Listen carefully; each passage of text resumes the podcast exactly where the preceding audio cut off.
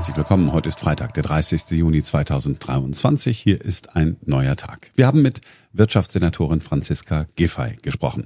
Wie ist es angelaufen in ihrer neuen Rolle als Senatorin? Wie sieht sie das Umfragehoch für die AfD, über das ja seit Wochen diskutiert wird? Und was sagt sie zum Brandbrief aus Neukölln, in dem der Bezirksbürgermeister mit einer umfangreichen Streichliste, ja man muss sagen, droht, wenn man ihm nicht genug Geld gibt? Hier ist das Interview mit Franziska Giffey. Hallo Frau Giffey. Ja, guten Tag. Ich habe mich gefragt, ob ähm, jetzt nach ein paar Wochen Erfahrung, ob es dann okay ist, dass man nur noch die Nummer zwei ist. Hat man sich da in der neuen Rolle irgendwie eingefunden?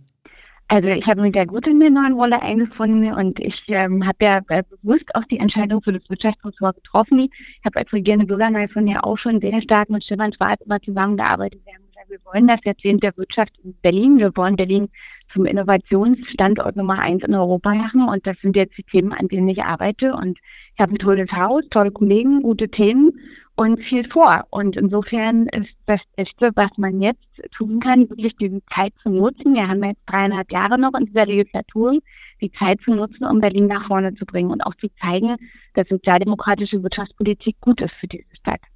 Und Wirtschaftspolitik haben Sie als regierende Bürgermeisterin, Sie haben es ja vorhin auch schon gesagt, ja eh gemacht. Das heißt, es ist jetzt nicht so eine Einarbeitung, wo Sie sagen, boah, krass, ich musste mich da erstmal äh, jedes Wochenende Nein. hinsetzen, um zu wissen, worum es geht.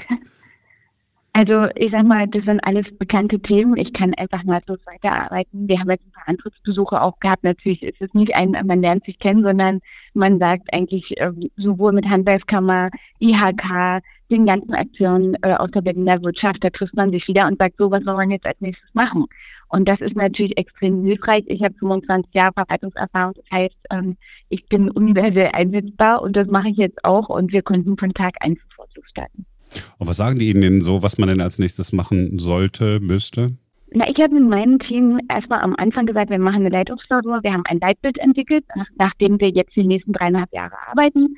Das sind vier große Grundleitsätze, äh, unter die alle unsere über 250 Vorhaben zugeordnet werden. Und danach arbeiten wir. Kann ich Ihnen kurz sagen. Das erste ist, wir arbeiten für ein starkes Wirtschaftswachstum in der Stadt, also für Unternehmensansiedlung, für Partnerschaft mit Unternehmen. Das zweite ist, wir arbeiten für ein klimaneutrales Berlin, also das ganze Thema erneuerbare Energie, Wärmewende, Fernwärme zurück nach Hause holen. Diese großen Fragen spielen eine ganz entscheidende Rolle. Das dritte ist, wir arbeiten für die besten Köpfe und Hände in dieser Stadt, also sprich Kräftesicherung, Ausbildungsbündnis, all das, was eben die Wirtschaft dringend braucht. Und der vierte Punkt ist, wir wollen Berlin zum Innovationsstandort Nummer eins in Europa machen. Und das heißt, Startup-Strategie, äh, Fintech-Branche, das ganze Thema Innovations- und Technologiestandort Berlin wollen wir voranbringen. Und da werden wir auch investieren, auch mit zusätzlichen Fördergeldern, auch aus den Sondervermögen für Klimaschutz und Transformation. Und schlanke Verwaltung werden die Unternehmen sagen, äh, hätten sie auch ganz gern. Also das ist ja klar, dass die Digitalstrategie eine ganz wichtige Rolle spielt. Wir haben äh, zum Beispiel gerade gestern unseren Gigabit-Monitor vorgestellt. Da geht es darum, wie ist Berlin mit flächendeckend schnellen Internet versorgt. Also bei 5G sind wir schon sehr weit, über 90 Prozent. Äh, was jetzt als nächstes ansteht, ist die flächendeckende Glasfaserversorgung in der Stadt. Und da haben wir zum Beispiel ein komplett digitales Antragsverfahren gemacht. Da sind wir das erste Bundesland, das äh, eben sozusagen von der Beantragung bis zum Bescheid alles in digital macht. Und das machen wir auch für unsere anderen Förderprogramme. Das heißt also, alles, was wir neu aufsetzen, wird digitalisiert aufgesetzt. Und das ist äh, ganz klar äh, Querschnittsthema in allen Bereichen. Und weil Sie dieses Glasfaser-Thema angesprochen haben, in Pandemiezeiten habe ich auch zu denjenigen gehört, die immer genörgelt haben, äh, wie lahm das Internet äh, in Berlin ist. Und jetzt habe ich äh, gelernt, was die Privathaushalte angeht, äh, sind wir schon im Jahr 2025 irgendwie ganz weit vorne. Jeder kann angeschlossen werden, Unternehmen dann auch ein bisschen später? Ja, man muss unterscheiden zwischen 5G, also die Kupferleitung, und Glasfaser. Und ähm, dieses äh, schnelle Internet 5G, da sind wir bereits heute bei über 90 Prozent Versorgung in Berlin und wir werden die 100 Prozent bis 2025 erreicht haben. Bei Glasfaser, das ist ja nochmal mehr Breitband, also wenn man wirklich viel, viel Internetkapazität braucht, wenn im Haushalt alle am Netz sind und sich verschiedene Sachen machen oder in einem großen Unternehmen eben sehr hohe Kapazität, großes Datenvolumen gebraucht wird. Die Glasfaseranschlüsse, da wollen wir bis 2028 bei 100 Prozent Versorgung in der Stadt sein. Ähm, wir haben letztes Jahr über 200.000 Anschlüsse gelegt. Dieses Jahr werden wir bei 400.000 sein, nächstes Jahr 600.000. Insgesamt müssen es dann 2,2 Millionen sein. Das heißt, es muss jetzt die nächsten Jahre sukzessiv wachsen. Aber wir haben das mit unseren Partnerunternehmen, den ganzen ähm, Kabel- und äh, ja, Versorgerunternehmen für die Anbindung geregelt, dass wir realistisch einschätzen, bis 2028 werden wir eben dieses höchstleistungsfähige Internet mit Glasfaser überall in der Stadt haben. Kommen dann so Unternehmen eigentlich und sagen, ja, machen wir, äh, da wo es sich für uns lohnt, machen wir es sowieso. Und aber wenn wir jetzt so ganz an den Stadtrand wollen, äh, Franziska Giffey, kannst du da irgendwie mit, mit Geld helfen? Also ich sag mal so, wir haben für die Unternehmensansiedlung äh, und generell zur Förderung der Infrastruktur, der wirtschaftsnahen Infrastruktur, ähm, ja, die diverse Förderprogramme. Ich sage immer für alle, die da was suchen und sich orientieren wollen, Investitionsbank Berlin ist der richtige Ansprechpartner. Dort findet man über die Förderfiebe, egal ob Gründerfonds, Chancenfonds, Gründerstipendien, Meistergründungsprämie oder auch eben äh, Investitionen in Ladeinfrastruktur, in Elektromobilität, die unterschiedlichsten Förderprogramme, alles bei der IBB hier bei uns in Berlin. Und das wird von uns ähm, gestützt und, ähm, und gefördert, dass eben die Unternehmen, die auch in nachhaltige ähm, neue Technologien, Innovationen investieren, auch durch Förderung unterstützt werden würde jetzt aber den Rahmen natürlich sprengen, alles ja. auszuführen. Ich kann nur empfehlen, wirklich ähm, Investitionsbank Berlin, Berlin Partner für Wirtschaft und Technologie, unsere Organisation, die da auch die Unternehmen begleitet, das sind die richtigen Ansprechstrukturen dafür.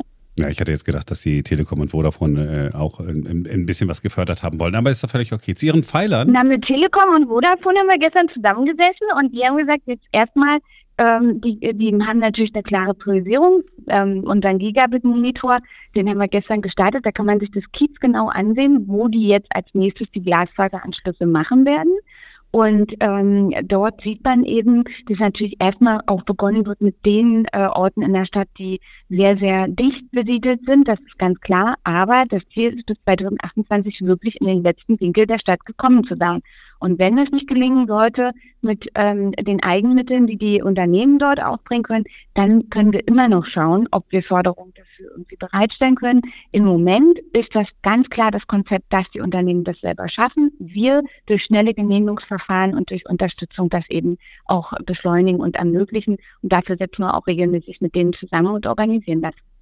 Und Sie machen auch ein bisschen Druck, äh, so wie wir Sie kennengelernt Natürlich. haben. Lassen Sie da nicht nur einfach so, ja, schön, danke für das Versprechen, sondern Leute. Ja, na, wir haben das Ziel jetzt von 2030 auf 2028 äh, runtergesetzt ja, für die Glasfaserversorgung komplett. Und das haben wir mit den Unternehmen besprochen. Die sagen, okay, es ist herausfordernd, aber wir werden es schaffen. Und wir werden da hinterher sein, dass wir bis 2028 wirklich die Glasfaseranschlüsse überall in der Stadt haben, sodass wir auch leistungsfähig sind. Denn eins ist klar, bis 2030 wird sich das Datenvolumen, was wir alle brauchen und hin und her schicken, vervielfacht haben. Also es gibt eine Schätzung, dass das 30 Mal so viel Daten sein werden bis 2030 wie heute umhergeschickt werden. Und ähm, dieses Datenvolumen muss ja irgendwo auf ein leistungsfähiges Netz treffen. Deswegen müssen wir uns da vorbereiten, dass wir wirklich 2030 in der Lage sind, diese Datenmengen auch gut zu steuern und gut zu verarbeiten und zu transportieren, um eben auch ein wettbewerbsfähiger Wirtschaftsstandort zu, sein und zu bleiben. Ja, wenn man äh, wenn man diese Infrastruktur äh, nicht hat, dann kann man die Start-up-Ansiedlung vergessen. Fachkräfteansiedlung ist ein, ein, wichtiger Punkt, den Sie auch gerade angesprochen haben. Es gibt äh, ein neues Einwanderungsgesetz Gesetz. Fachkräfte äh, sollen nach Deutschland kommen, nach diesem kanadischen Punktesystem. Da werden Sie wahrscheinlich sagen, ja, genau, das ist der richtige Weg. Habe ich immer schon gesagt? Ja, absolut. Also äh, das erste Fachkräfteeinwanderungsgesetz ist gemacht worden, da war ich in der Bundesregierung ganz frisch, 2018, 19. Und dann kam Corona. Ähm, und dann ist das gar nicht so richtig zur Wirkung gekommen. Aber die Idee dahinter und das, was jetzt auch in der Weiterentwicklung drin ist, ähm, das ist genau das Richtige, letztendlich zu ermöglichen, wie schafft man es, qualifizierte Menschen, die wir hier dringend brauchen, nach Deutschland zu holen, ihnen gute Chancen zu geben, ähm, zu schauen, was bringen die mit an Berufserfahrung, an Sprachkenntnissen, an Qualifikationen, aber was können wir auch tun, um Abschlüsse schneller und besser anzuerkennen und auch um zu helfen bei der ganzen Frage von ähm, Anerkennung, Aufenthaltstitel und so weiter. Wir haben hier in Berlin schon den Be Berlin Business Immigration Service, so heißt er, ähm, von Berlin Partner. Und dort helfen wir schon heute Unternehmen, die sagen, wir wollen zum Beispiel IT-Experten äh, aus Indien oder sonst woher und wir wollen gerne die und die Person für unseren Bereich und brauchen Unterstützung um denen das Ankommen zu ermöglichen. Das machen wir schon heute. Wir begleiten Unternehmen dabei und wir sehen eben gerade im Startup-Bereich eine riesen Nachfrage. Die sind super international aufgestellt und brauchen einfach diese Fachkräfte auch, die aus aller Herren Länder kommen. Und äh, deswegen ist wichtig, dass wir die Verfahren eben vereinfachen, Anerkennung von Abschlüssen schnell hinbekommen und äh, die Fachkräftereform, die hier nochmal mit dem Einwanderungsgesetz der Bundesregierung ähm, erreicht worden ist, die ist gut auch für Berlin und die wird uns sehr viel nutzen. Da sind die Menschen äh, möglicherweise, wenn alles gut klappt, äh, in Deutschland. Aber damit sind die noch nicht automatisch in Berlin. München gibt's noch, Düsseldorf, Köln, ja, ja, nicht ganz so wichtig. Hamburg sind, äh, sind Städte, mit denen in Berlin mindestens in Konkurrenz steht. Äh, gibt es irgendetwas, was Sie in Ihrer Position jetzt äh, tun können, um zu sagen, hey, äh, geht nicht nach München, äh, liebe Startups, äh, denn die Fachkräfte holen wir nach Berlin, weil? Naja, ich sag mal, man muss ja sehen, wie sind die Rahmenbedingungen, wenn hier junge Leute, Profis ankommen. Wir haben hier einfach das größte Startup-Netzwerk in Europa. Das ist schon heute in Berlin. Wir haben äh, eine Entwicklung in der Fintech-Branche, die einzigartig ist. Wenn man sich anschaut, was letztes Jahr in Startup-Unternehmen deutschlandweit investiert worden ist, dann ist die über die Hälfte der Investitionen nach Berlin gegangen. Die andere Hälfte in alle anderen Bundesländer.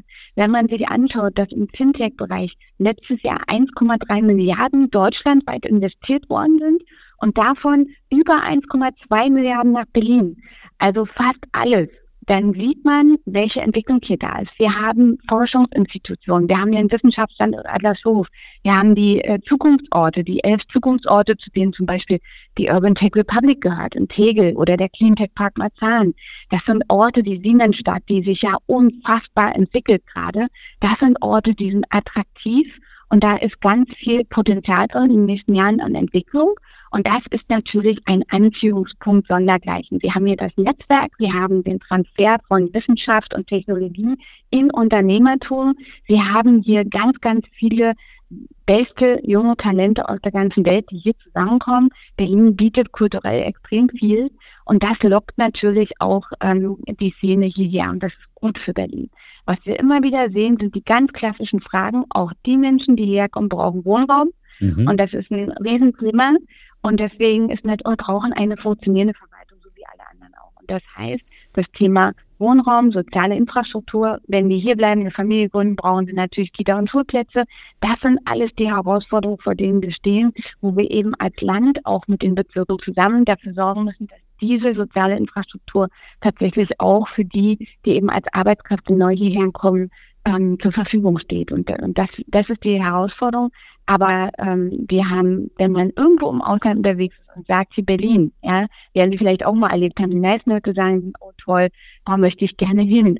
Und deswegen hat Berlin schon einen hohen Attraktivitätsgrad, auch im Vergleich zu den anderen großen Städten in Deutschland. Ja, in der Tat ist mir das häufiger so gegangen und äh, manchmal fragen mich die Leute, äh, wie viel Steuern zahlten ihr da so? Und dann sagen die, ach so, hm, okay, ja gut. Äh, wusste ich gar nicht. Aber äh, sie, werden, äh, sie werden die Steuerpolitik äh, nicht verändern, ist auch gar nicht ihr Ressort. Fachkräfte nach Deutschland holen, super. Und dann passt natürlich ein Spruch vielleicht ganz gut.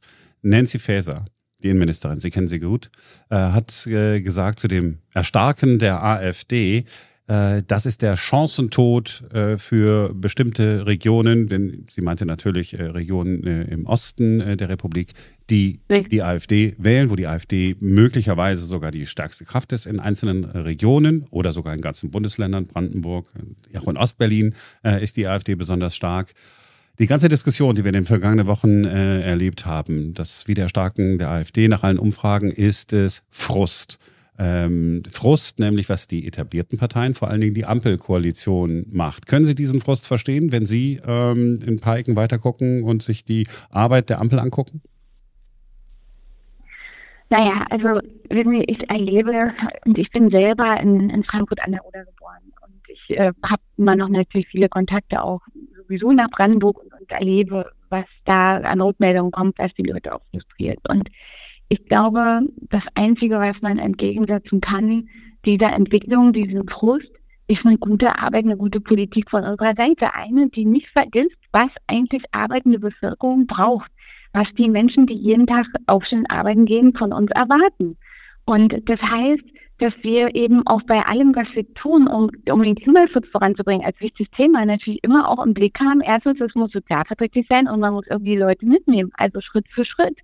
Und ähm, das und auch zu sagen, ähm, diese Veränderungen, die vor uns liegen, äh, was Klimaschutz und so weiter angeht. Wir wollen auch, dass Berlin eine klimaneutrale Stadt wird, aber ich erzähle Ihnen das nicht als Story, das ist alles nur ein Problem und wir werden alle verlieren an Wohlstand, weiß ich was. So wird es nicht funktionieren. Wir müssen sagen, wenn wir klimaneutral werden wollen, müssen wir das so machen, dass unsere Wirtschaft diese Entwicklung mitmachen kann, dass wir das als Wachstumschance sehen, dass neue Arbeitsplätze entstehen, dass die Leute nicht überfordert werden und dass auch keiner sozial abgehängt wird, sondern dass wir sagen, diese Veränderungen, die wir haben, wir leben in einem Zeitalter der Veränderung, der großen Weichenstellung.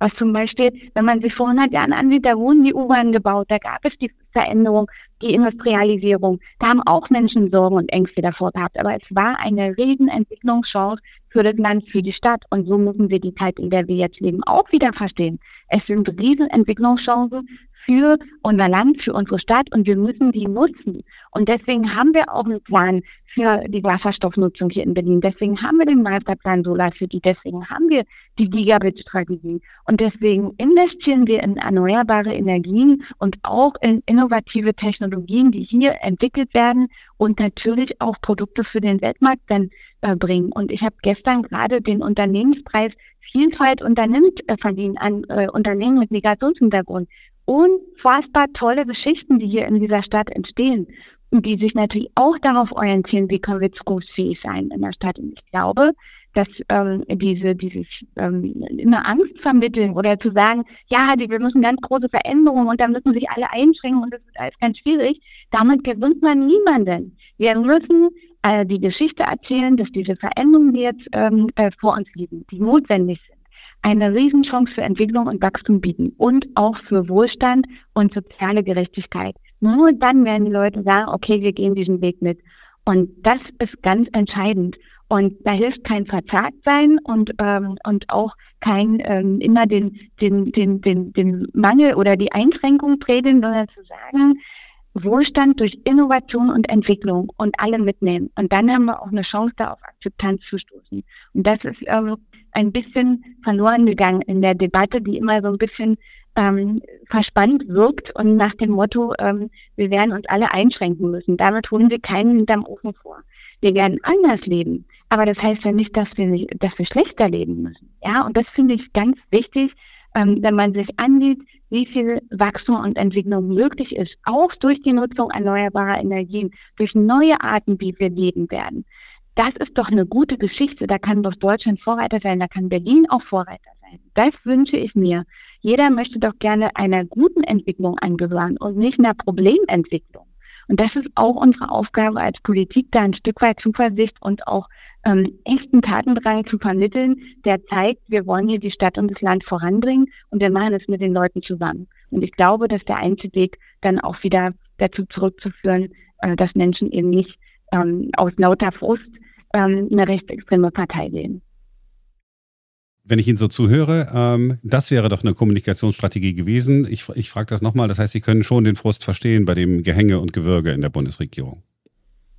Naja, das Schlimmste ist ja immer, wenn sich gestritten wird. Ne? Das haben wir auch letztes Jahr hier in Berlin gesehen, das hat die Leute auch unfroh gemacht. Und da muss man so ehrlich sein und sagen, okay Leute, wir als Politik haben die Aufgabe, nicht uns zu streiten, sondern da gute Lösungen zu finden und äh, in einem Bündnis mit Partnern, die in die gleiche Richtung laufen, was zusammen zu machen und zu bewegen. Und ich sage Ihnen ganz ehrlich, ich habe den Eindruck, dass in dem Bündnis, in dem wir jetzt sind, wir sehr wohl Dinge bewegen können, dass wir uns zum Beispiel einig sind, dass wir Wirtschaftswachstum und Wohnungsbau in der Stadt voranbringen wollen und dass das klimaneutrale Berlin nicht äh, einer Partei zugehörig ist, sondern das ist eine Aufgabe für uns alle. Aber im positiven Sinne, im Nach vorne kommen, im Entwickeln für diese Stadt, in den Wohlstand voranbringen, dadurch, dass wir Teil der Innovation sind und, und, und vorangehen. Und nicht verzagt sagen, oh, jetzt müssen wir mal gucken, wo wir uns einschränken müssen. Das würde nicht funktionieren, sondern wir haben tolle Ideen in der Stadt, wir können die fördern und wir können damit sehr, sehr viel neue Arbeitsentwicklung und Wohlstand auch erzeugen, an denen viele Menschen teilhaben können. Und ich wünsche mir, dass gerade die junge Generation die sich Sorgen macht um die Zukunft, dass wir die auch gewinnen können. Wir brauchen so viele Solateure, ja, die die Solaranlagen wirklich aufs Dach bringen, die anpacken statt ankleben, die sagen, wir gehen da, wir machen da mit den Weg Und da wünsche ich mir, dass wir die Leute auch überzeugen können, zu sagen, wir arbeiten mit an dieser großen Veränderung äh, für unsere Stadt. Ähm, und na klar ist das auch eine Frage von Kommunikation, aber es ist vor allen Dingen auch eine Frage von Zuversicht, die man selber ausstrahlt. Und ähm, das wünsche ich mir ein bisschen mehr manchmal in der aktuellen Debatte, die wir gerade führen. Zuversicht ist ein gutes Stichwort. Die Zuversicht in Neukölln hält sich stark in Grenzen. Ein Parteifreund von Ihnen, äh, der SPD-Bürgermeister von Neukölln, ein Bezirk, den Sie hervorragend gut kennen, hat einen, man sagt immer so schön, Brandbrief geschrieben und sagt im Prinzip, äh, wisst ihr was, lieber Senat oder lieber Finanzsenator, ähm, wenn ich nicht mehr Geld bekomme, dann streiche ich hier aber alles zusammen. Die Liste ist, äh, ist lang, ich lese sie nicht vor. Ähm, alle haben davon gehört. Im Prinzip in allen Bereichen. Das ist ja genau das, was äh, so ein, ein, ein Standort und, und Zuversicht und so weiter nicht nach vorne bringt.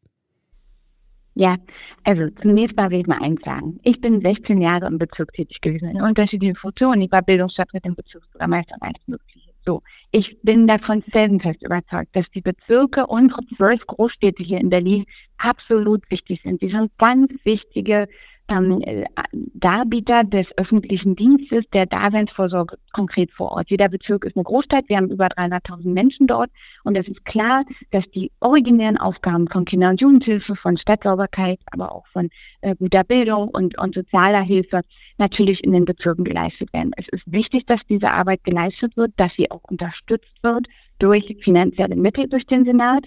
Und das, was hier jetzt zur Debatte steht, ist ja ein äh, Vorschlag einer Finanzzuweisung, die die Bezirke bekommen haben, noch als erster Vorschlag noch von der alten Landesregierung. Das ist jetzt erstmal die Ausgangsbasis. Und jetzt muss verhandelt werden. Das ist ein ganz normaler Prozess, den wir gerade haben. Natürlich ist das Geld auch nicht irgendwo, wird nicht gedruckt, sondern es muss geschaut werden, wie kann man priorisieren. Ich kann nur sagen, ich verstehe das Ansinnen der Bezirke, dass sie handlungsfähig, leistungsfähig sein müssen, auch durch die Mittel, die sie bekommen. Aber man muss auch sagen, wir befinden uns mitten in den Haushaltsverhandlungen. Wir werden zum Beispiel bei mir jetzt im, im Bereich Stadtsauberkeit zum Beispiel, ich bin ja für die BSR auch verantwortlich, bin Aufsichtsratsvorsitzende der Berliner Stadtreinigung. Wir werden dafür sorgen, dass bei uns im Haushalt zum Beispiel die Mittel für die Stadtsauberkeit für die BSR erhöht werden. Und das bedeutet, dass davon auch die Bezirke profitieren, weil ja die BSR in ganz vielen Parks in den Bezirken tätig ist. Wir äh, diskutieren gerade im Senat über die Erhöhung der Mittel für ähm, den, äh, die Maßnahmen aus dem Gipfel gegen Jugendgewalt. Das ist alles im Moment in Verhandlungen. Und natürlich ist da das letzte Wort noch nicht gesprochen. Weder im Senat noch in den Fraktionen. Die Beteiligung im Abgeordnetenhaus kommt ja erst noch. Aber es muss verhandelt werden. Es müssen die Prioritäten klar auf den Tisch gelegt werden und darüber gesprochen werden, wie kann man Rücklage auch verwenden, wie kann man ähm, da Teile der Maßnahmen nochmal durch Senatsmittel unterstützen, was muss in den Bezirken wirklich passieren. Diese Verhandlungen kommen jetzt und der Finanzsenator wird mit den Bezirken darüber sprechen. Und ähm, ich verstehe, dass es jetzt ähm, natürlich den Wunsch gibt, dass diese Mittel erhöht werden und dass man dann auch so, so eine Liste, äh, äh, die besonders schockierend ist, rumschickt, um zu sagen, ja, das passiert dann alles, wenn wir nicht.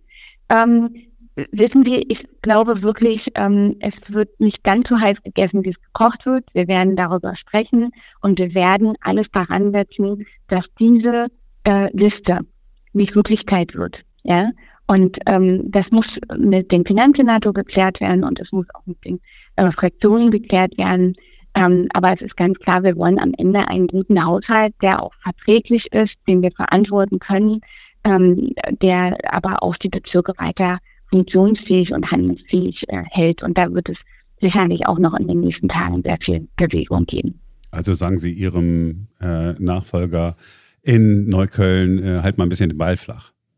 Also ich sag mal, es ist ja klar, dass die Bezirke auch sagen, also ich sag mal so, ich war da früher auch nicht fein, ja? Äh, und wir haben den Senat genauso kritisiert ähm, und haben auch gesagt, ja, hier wir fordern und so. Es ist wichtig, dass er jetzt mit in der natürlich einfordert. Und wenn man das ein bisschen plakativer macht, dann sind alle ganz geschubbt, dann wird die Debatte noch ein bisschen heißer. Aber ich glaube, man muss dann auch irgendwie sagen, okay, das gehört auch ein Stück weit dazu, äh, dass jeder seine Position äh, hier deutlich macht und auch die Dinge einfordert. Aber wir sind auch noch in Verhandlungen.